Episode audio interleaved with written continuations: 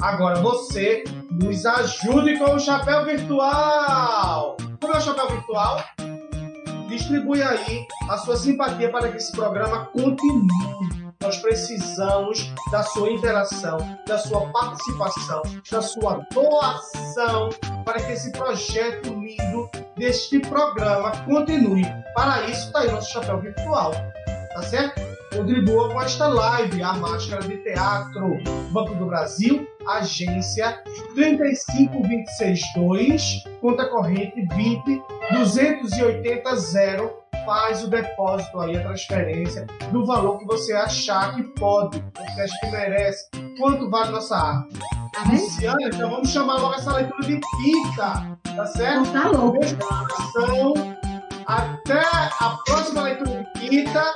Vem agora as leiturinhas de quinta. Chama o PT! Bora brincar! Brincar de quê? começar a letrinha!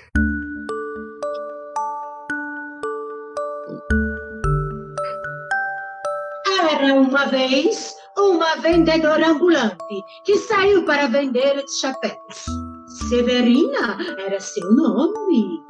Olha o chapéu, olha o chapéu. Tem de todos os tamanhos, grande, médio, pequeno, de todas as cidades, de todas as cores. Quem vai querer, quem vai querer. Um dia, Severina precisou atravessar uma grande mata para ir à cidade vizinha para vender os seus chapéus. No caminho, resolveu deitar-se embaixo de uma árvore para descansar. Pôs a cesta ao lado e dormiu profundamente.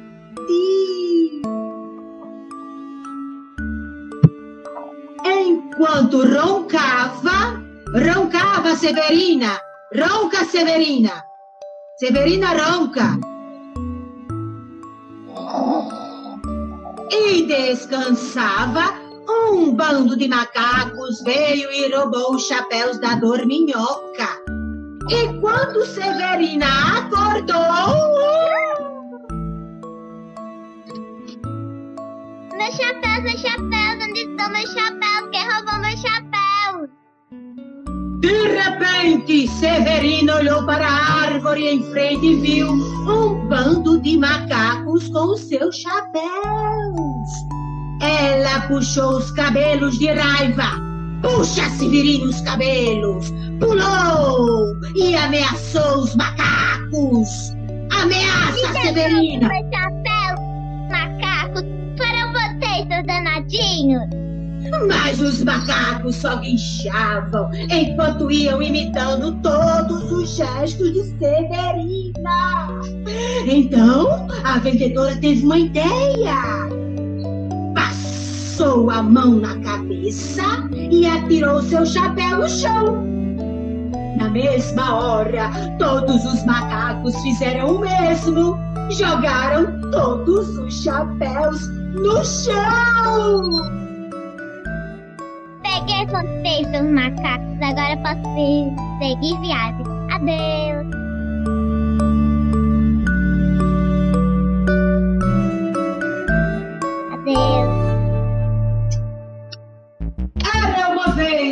Sapinho que encontrou um bicho comprido, fino, brilhante e colorido deitado no caminho.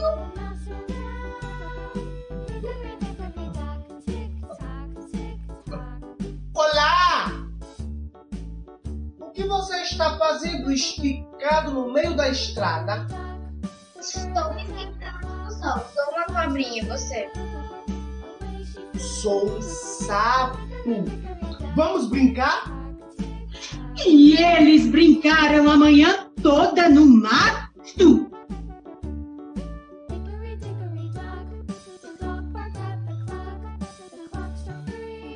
Vamos para você subir na árvore, sim, raspando e deslizando sobre o tronco. E eles subiram. Ficaram com fome e foram embora. Cada um para sua casa, prometendo se encontrar no dia seguinte.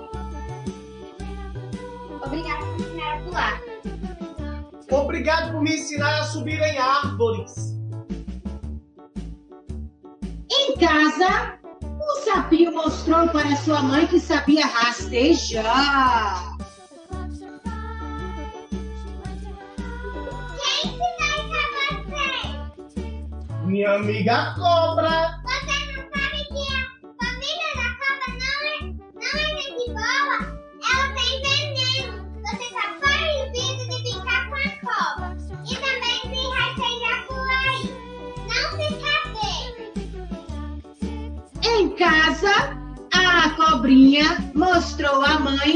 Sabia pular. Quem ensinou isso a você?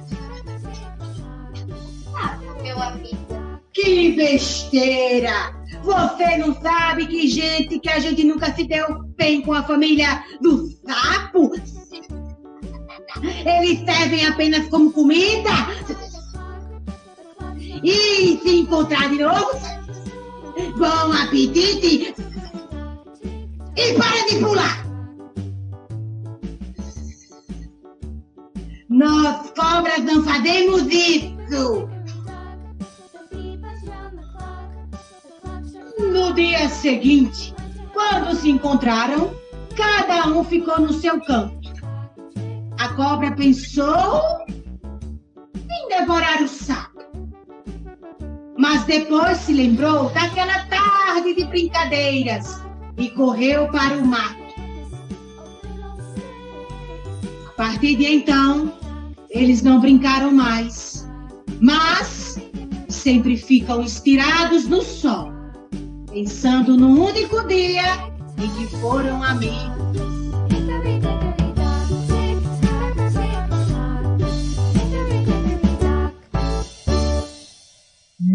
Mila era uma criança sem igual. E como a maioria das crianças, gostava de dar trabalho aos seus pais por pura diversão. Embora seja verdade que muitos adultos diriam por pura malcriação. Mas, no entanto, só uma criança bem experiente na malandragem sabe como conseguir toda a atenção do mundo, mesmo que para isso tenha que levar algumas boas bordoadas. Foi assim no caso da lagartixa. E sendo exatamente desta maneira, Mila já estava com quase oito anos de idade quando entrou em uma fase que não gostava de comer comidas normais. Ela só gostava de se alimentar do impossível. Logo quando acordava, de manhã, ao invés de comer sucrilhos ou um pão com manteiga, Mila já ia falando. Eu quero comer bolo de terra. Mãe, vai lá no jardim, pega um pouco de terra e mistura no, na massa do bolo pra mim. E no almoço, ao invés de comer carne com arroz e feijão, ela pedia.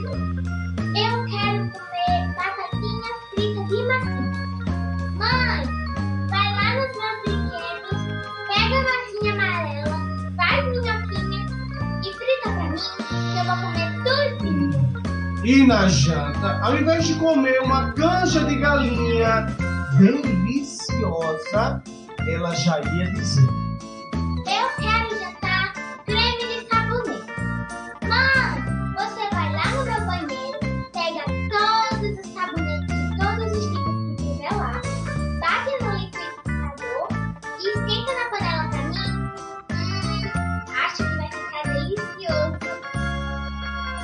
A pobre mãezinha de Mila, que não sabendo o que fazer com a filha, porque ela era incapaz de comer qualquer coisa ou coisa alguma, resolveu levá-la ao psicanalista, um médico que cuida dos pensamentos. Depois de muitos conversarem, o médico psicanalista chegou à conclusão de que Mila era uma jovenzinha de formação extravagante e que não seria fácil convencê-la a comer as comidas normais. Então, recomendou à mãe dela que não forçasse a menina a comer o que ela não gostasse. me fica mais leve. Não há como resolver esse problema da melhor forma assim, se eu converso mais vezes com Mila.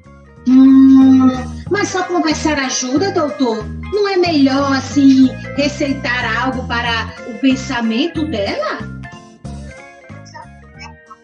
Vou ajudar em mas pensamento.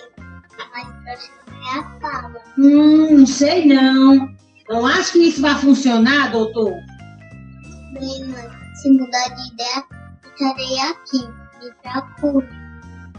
Uhum, tá bom, então eu vou pensar. Qualquer coisa eu procuro o senhor.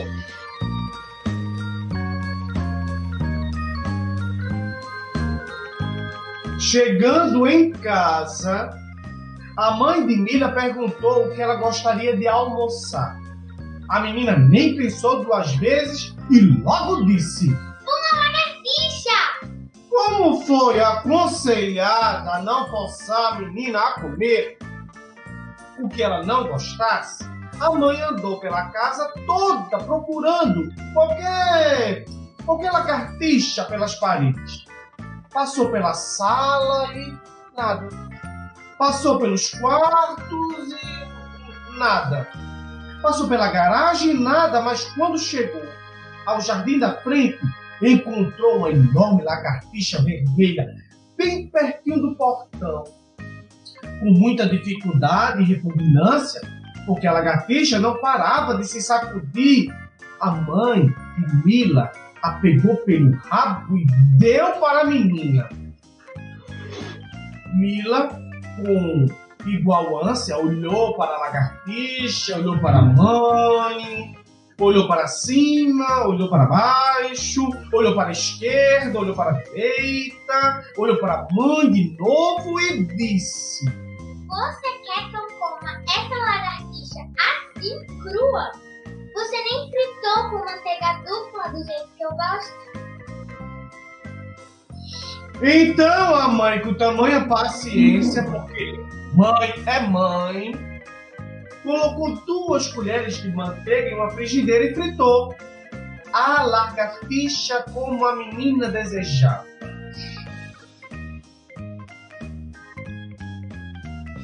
Está bom agora, Mila? Não! Faltou partir no meio, mãe! Então, a mãezinha foi lá e partiu a lagartixa no meio e voltou a oferecer à menina. Mila olhou para a lagartixa, olhou para a mãe, olhou para cima, olhou para a direita, olhou para a esquerda, olhou para baixo, olhou para a mãe de novo e, não vendo mais saída, disse: Eu só como a lagartixa se você comer a metade. Então come você primeiro que, que depois eu como.